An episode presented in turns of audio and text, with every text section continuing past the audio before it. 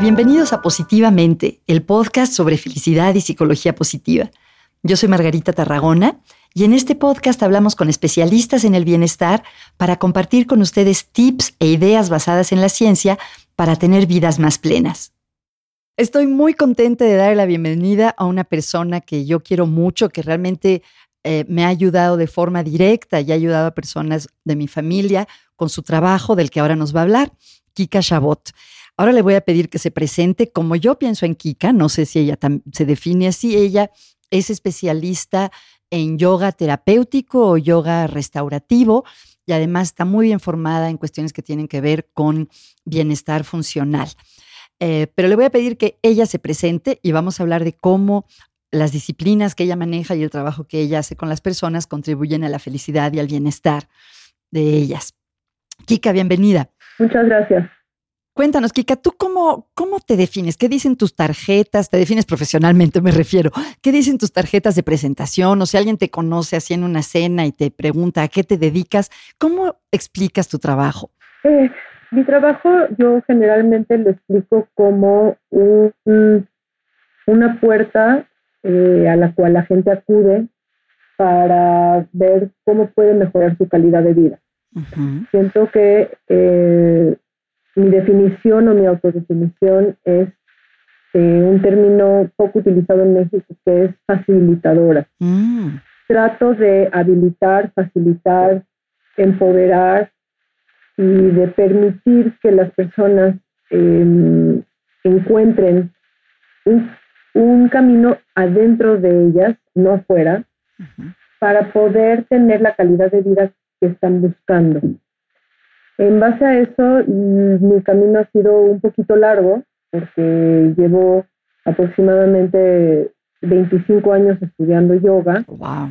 Tanto diferentes tipos de yoga. Me fui de, un, de una escuela a terminé esos estudios y me seguí a la siguiente porque había una búsqueda interna mía encontrar un nutrimento diferente, algo que no tuviera eh, separación entre forma y contenido hasta que encontré la yoga terapéutica, que para mí es la unión de, la forma y del contenido en términos de el movimiento.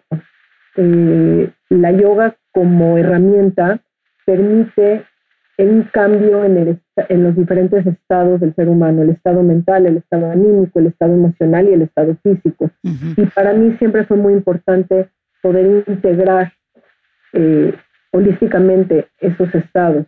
Entonces, primero estuve eh, profundizando muchísimo en, diferentes escuelas de yoga terapéutica, terminé varias acreditaciones. Sí, qué bárbara. Y, este, y después uno de mis maestros principales me dijo que necesitaba yo entender bien eh, diferentes sistemas del, del cuerpo humano y que necesitaba yo estudiar algo que tuviera que ver justamente con eso, pero que fuera aplicable a mi entorno. Entonces, estudié en el Instituto de Medicina Funcional y me acredité como terapeuta suplementaria en medicina funcional. Ah, Entonces, para entender un poco la, bioquímica y los diferentes sistemas que componen el cuerpo. Después, este, seguí en una, en una búsqueda profunda y me especialicé en el poder curativo de la respiración. Y he trabajado con diferentes realmente doctores y especialistas, el doctor Brown, la doctora Gerbard, que son realmente para mí pioneros en, esta, en este tema de cómo la respiración es parte de nuestra esencia, pero al mismo tiempo es la herramienta más potente que tenemos para poder transformarnos y mejorar nuestra calidad de vida y estados que nos acompañan a lo largo del día. Y eso me llevó a mi, a mi siguiente formación, a mi siguiente búsqueda, porque sentía yo que había la posibilidad de seguir integrando. Qué y entonces estudié en, en, la Universidad de California en Los Ángeles, el Instituto de Neurociencias, estudié para ser facilitadora de mindfulness y reducción de estrés.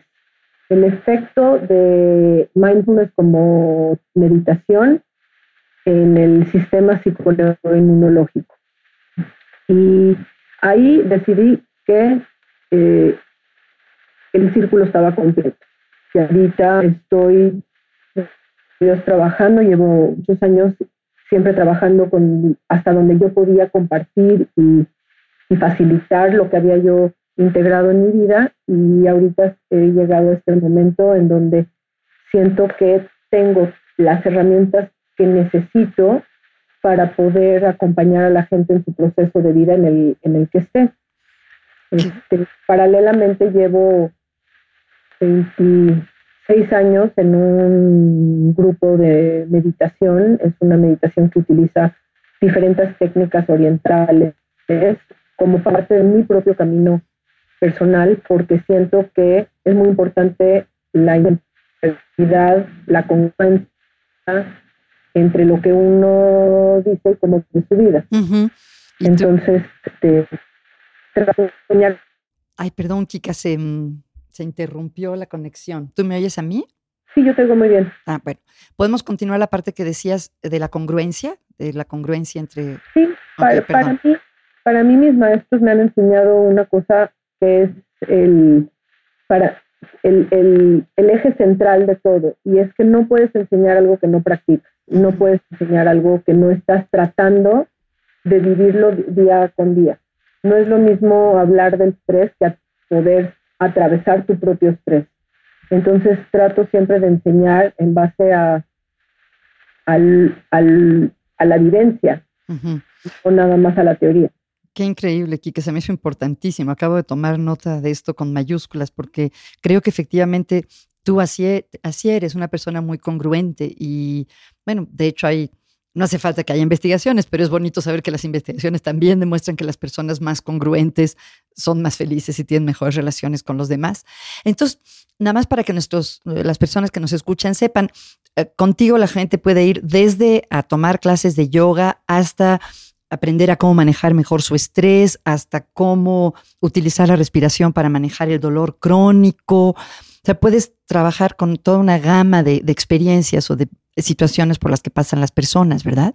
Sí, básicamente lo definiste muy bien. Desde, desde yoga eh, terapéutica hasta reducción de estrés, manejo de técnicas de respiración para, para alivio de dolor, y también aprender a meditar, aprender a hacer ah, este estilo de meditación que se llama mindfulness, que es laica, que no pertenece realmente a ninguna escuela o pensamiento oriental en donde necesitas em, entrar a un grupo o a un eh, estudiarlo desde saliéndote de tu casa ni haciendo cambios profundos, sino simplemente son diferentes técnicas que han, han sido comprobadas que tienen una utilidad muy profunda en incrementar el bienestar y que gracias a Dios este, se pueden aplicar a nuestro entorno. No tienes que hacer eh, peregrinajes. Sí, a los Himalayas. Cambios dramáticos ni drásticos. Claro. Hay muchas investigaciones sobre esto. ¿Nos podrías dar un mini resumen a ti? ¿Cuáles son las que más te impactan sobre los beneficios que se ha comprobado que tiene esta capacidad de poner atención plena, el, mindfulness? Sí, este, para mí los estudios más impactantes son los, los, estudios que tienen que ver con enfermedades causadas por estrés. No me deja de, impactar ese, ese rubro, ¿no? Em, si nosotros tenemos la habilidad de influir sobre cómo vivimos nuestra vida, cómo la vemos y incrementar nuestra resiliencia ante ellas, tenemos una injerencia directa sobre nuestro estado de salud. Hoy en día los estudios mismos muestran que muchas de las enfermedades, sobre todo las autoinmunes, tienen un componente de estrés muy, muy alto, arriba del 75%. Wow este, enfermedades como fibromialgia, como migraña, como lupus, como artritis reumatoide, em, intestino irritable y cosas un poco todavía más dramáticas. Eh, eh, podrían ser Alzheimer, Parkinson, esclerosis múltiple. Em, si, si el ser humano tiene la habilidad de desarrollar y desarrollar herramientas dentro de sí mismos para poder contrarrestar los efectos de estas enfermedades, utilizar menos medicamentos que tienen efectos secundarios y tener la posibilidad a veces hasta de revertir el proceso de estas enfermedades, me parece, me parece un regalo. Y, creo que eso es algo que no uno tiene casi casi la responsabilidad de mejorar su vida cuando llega por diferentes razones a esas encrucijadas de vida. Y esos estudios lo que muestran es que la atención plena ingieren directamente sobre no nomás cómo se vive el proceso, sino posiblemente en su desenlace. Increíble, increíble. Y me hiciste pensar en la experiencia que yo he tenido contigo a través de alguien muy cercano a mí, de mi familia, que creo que una de, de los regalos que ofrece trabajar de esta manera es que le da a la persona que está viviendo una enfermedad un poquito de control, como que muchas veces cuando uno padece una enfermedad se, se mete como en un torbellino de procedimientos médicos y de consultas y está como fuera de control su vida. Y creo que entre las muchas ventajas que tiene lo que tú enseñas está tener al menos como un oasis de control sobre la vivencia de uno. No sé tú qué opinas. Sí, creo que tocaste un punto importante eh, tengo un poquito de problema con la palabra control. Sí, ¿verdad? Pero no sé cómo, agencia tal vez es mejor, no sé cómo llamarle. Creo que, creo que agencia es una palabra importante. Al final, lo que a mí eh, se me hace importantísimo en estos procesos de los que tú hablas es mm, ser autosuficientes hasta un porcentaje importante. Porque en estos procesos en donde estamos jaloneados y en un torbellino de, especialistas y de eh, realmente de procedimientos súper invasivos en donde no tenemos realmente ningún tipo de, poder, eso. de todo eso, de repente decir yo puedo estar mejor sin necesitar nada, nomás me necesito a mí, necesito aprender esto, las interiorizo esto, pero al final son cosas que uno ya tiene adentro de él. Yo no les doy a alguien algo que esa persona no tiene. ¿Cómo le llamas a eso que tenemos adentro, que cada quien puede encontrar? Creo que se llaman recursos. Creo que se llama eh, la posibilidad de tener recursos para poder entender, manejar y ciertamente transitar por los diferentes estados que el ser humano pasa a lo largo del día. Olvídate de la vida. Qué interesante. Oye, me da, tengo, eh, estoy muy contenta de tener esta oportunidad de hablar contigo porque algo que siempre me ha dado curiosidad es preguntarte, con todo lo que tú has estudiado, tanto de tradiciones milenarias, espirituales, como de ciencias, como la neurociencia, de nutrición, y de tu contacto con tantos alumnos y clientes que has tenido y tu propia vida, eh, ¿cuáles son algunas de las claves para la felicidad de lo que tú has aprendido? Digamos, si tuvieras que, escribir o que transmitirle a la gente, sé que no te gusta una postura como de experta y no es eso, pero sí, como que has estudiado mucho tanto de fuentes externas como de las vivencias de las personas.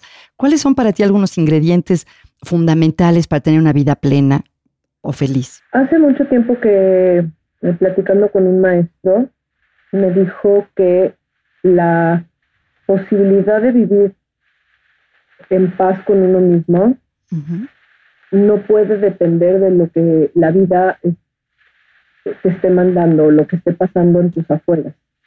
Que llega un momento en donde cuando tú logras eh, generar una escucha interna constante, eh, esencial, eh, podemos no estar a la merced de los vaivenes de la vida.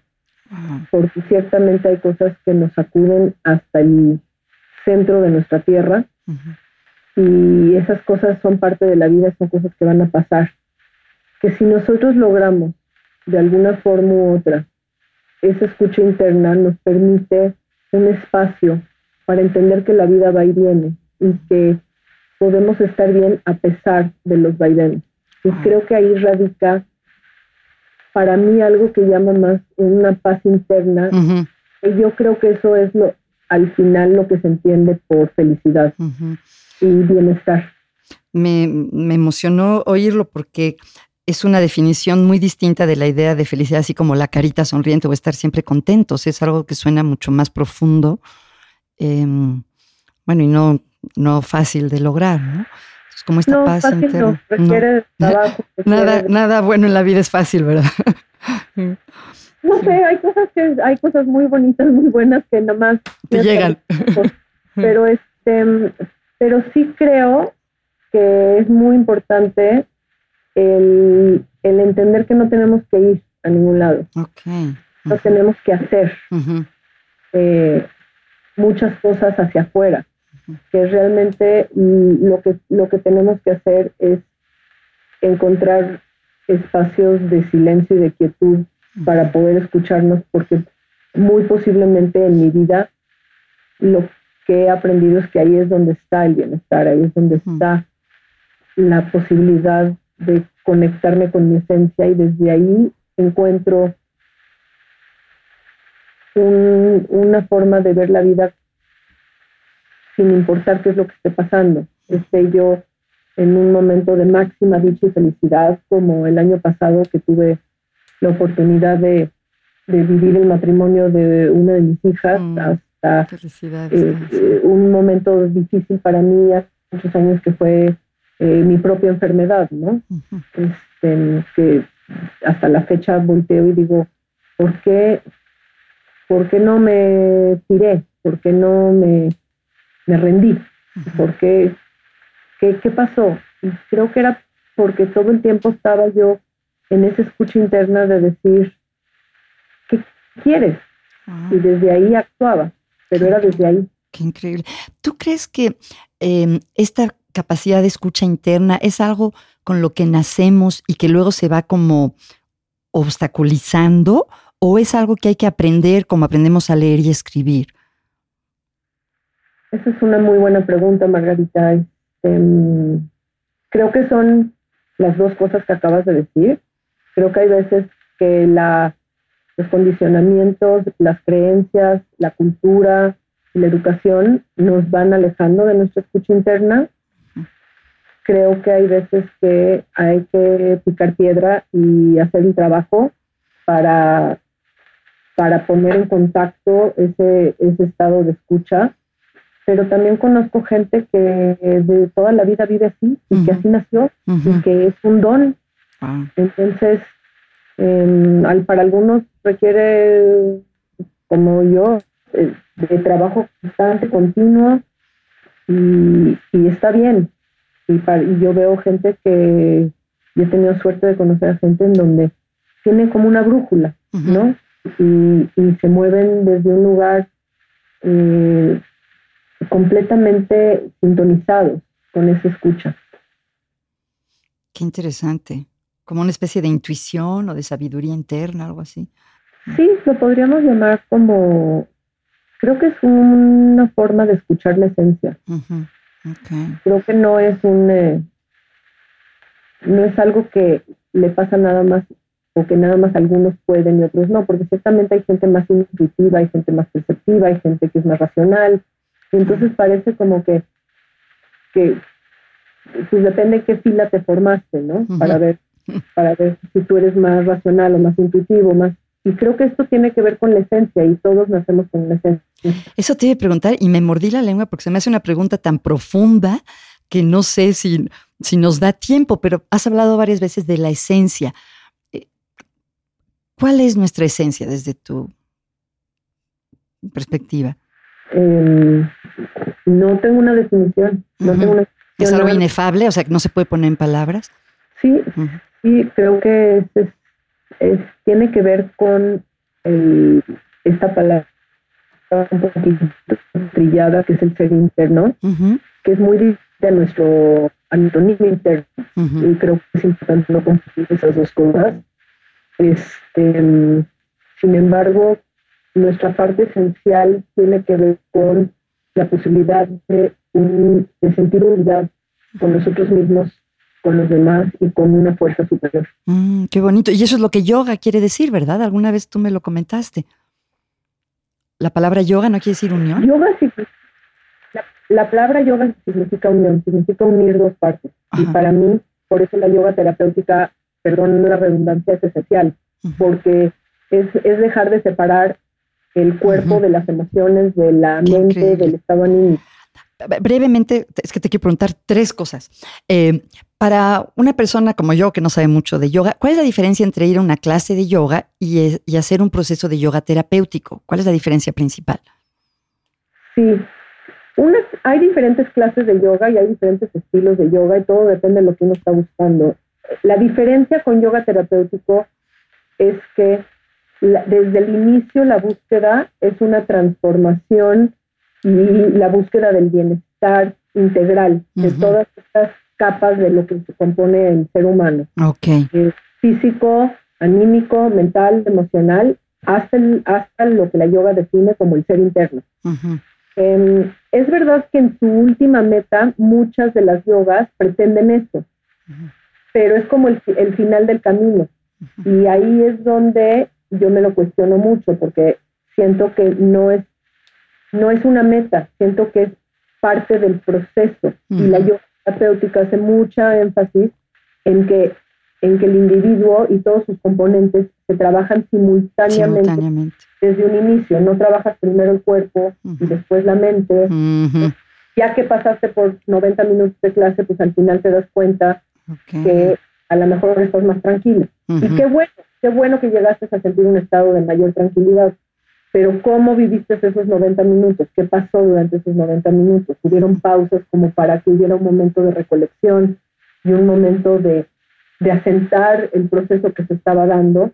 En muchas yogas no, en muchas yogas este, eso pasa hasta el final. en la mm, el proceso es igual de importante. Qué interesante. Me recuerda un poco, aunque no es lo mismo, pero me hizo pensar en cómo se piensa en la felicidad, que no es un lugar al que llegas al final de algo, sino que también es una manera de transitar o de vivir, ¿no? Eh, Oye, Kika, eh, siempre les pregunto a mis invitados qué están leyendo en este momento. Si yo viera tu, tu mesa de trabajo, tu mesilla de noche, estoy segura que hay muchos libros, pero uno que en este momento estés interesada, que estés leyendo, ¿cuál sería? Mira, es chistoso que me hagas esa pregunta porque justamente ahorita tengo este, tres libros así pendientes. Este, uno es una novela para niños que se llama, está en inglés y no sé, no tiene traducción todavía al español y se llama The Minds of Light. las, minas de la luz. Pero te digo, no, no, no está en español. Es de un maestro afgano, bueno, que vive, que nació en Londres, que se llama Arif Shah. Este, otro libro que ahorita estoy volviendo a leer porque siento que lo necesito se llama El Yo Dominante, mm. que tiene que ver con el ego. Em, y como, como tratar de entender un poquito más cuáles son los móviles que nos llevan a, a percibir el mundo. Y eh, el último libro que estoy ahorita releyendo se llama, que tampoco está en español, me da un poco de pena, que generalmente yo leo en inglés, se llama Challenge of the Heart. Ajá, el reto del corazón. Los retos. Los retos, ajá. Sí, aunque en inglés nos, eh, nos dice challenges, pero es un libro, es un compendio de diferentes maestros y de diferentes psicólogos y profesores en donde narran un poquito su lo que ellos entienden como los mayores retos a la integración eh, como seres humanos. Suenan fascinantes los tres y, y, transmiten la profundidad de tu pensamiento y de tu trabajo. Kika, un tip, eh, algo que las personas que nos están oyendo puedan probar, experimentar en los próximos días, en la próxima semana, que tiene buenas probabilidades de hacerlo sentirse un poquito mejor en su vida, un poquito más felices. ¿Qué se te ocurre que podría ser un buen tip? Que respiren. Que respiren, ok. No respiramos, Margarita. Es cierto, como, como nada más respiramos como hasta el pecho, ¿verdad? No respiramos. Lo único que yo le puedo decir a una persona es respira. O sea, nada más busca la posibilidad de respirar. Si tú, si tú cierras los ojos y tomas cuatro respiraciones y las sientes y las escuchas, cuando abras los ojos algo va a haber cambiado. Lo voy a hacer, Kika. Te lo agradezco muchísimo y, eh, se, se me hace que este tip refleja o ilustra lo que has hablado a lo largo de nuestra conversación de hoy, que no hay que buscar afuera cuando tenemos tanta riqueza adentro y la, como la respiración misma, ¿verdad? Así es. Mi última pregunta, Kika, si la gente quiere saber más de tu trabajo, de ti, ¿cómo te puede contactar? ¿Estás en redes sociales o hay maneras que las personas conozcan más de lo que haces? Este, me da un poquito de, vergüenza casi de, contestarte esta pregunta. La verdad es que no estoy en, en este momento no. Okay. Eh, no es algo que he desarrollado. Soy una persona un poco privada. Okay. tengo mi estudio de, yoga en donde hago y imparto todas estas cosas y estas modalidades de las cuales hemos hablado. Y realmente la única forma de encontrarme es este, marcándome por teléfono o mandándome un mail. ¿Nos quieres dar tu mail? Sí, claro, es A de Alberto K de kilo, S de Samuel, H, A de Alberto D de bueno, O de Oscar, T de Tomás, arroba gmail.com. Ok. Kika, pues muchísimas, muchísimas gracias. Ha sido una conversación muy eh, conmovedora y profunda para mí. Te agradezco mucho que hayas compartido parte de tu experiencia y de todo lo que sabes. Y pues sé que vas a seguir ayudando a mucha gente con tu trabajo como lo has venido haciendo. Muchas gracias. Te quiero agradecer muchísimo. Este, realmente eh, siempre estar en contacto contigo trae a mi vida eh, mucha paz, mucha tranquilidad y muchas cosas buenas y, y te tengo un aprecio muy, muy, muy, muy bonito y muy grande. Igualmente, Kika, muchísimas gracias. Un abrazo. Muchas gracias por acompañarnos. Si les gustó el podcast, por favor califíquenlo en iTunes y compártanlo con sus amigos. Gracias a nuestros productores, Jimena Arechega y Rodrigo de Vega, y a Jordi Oliveres por la música original. Hasta pronto.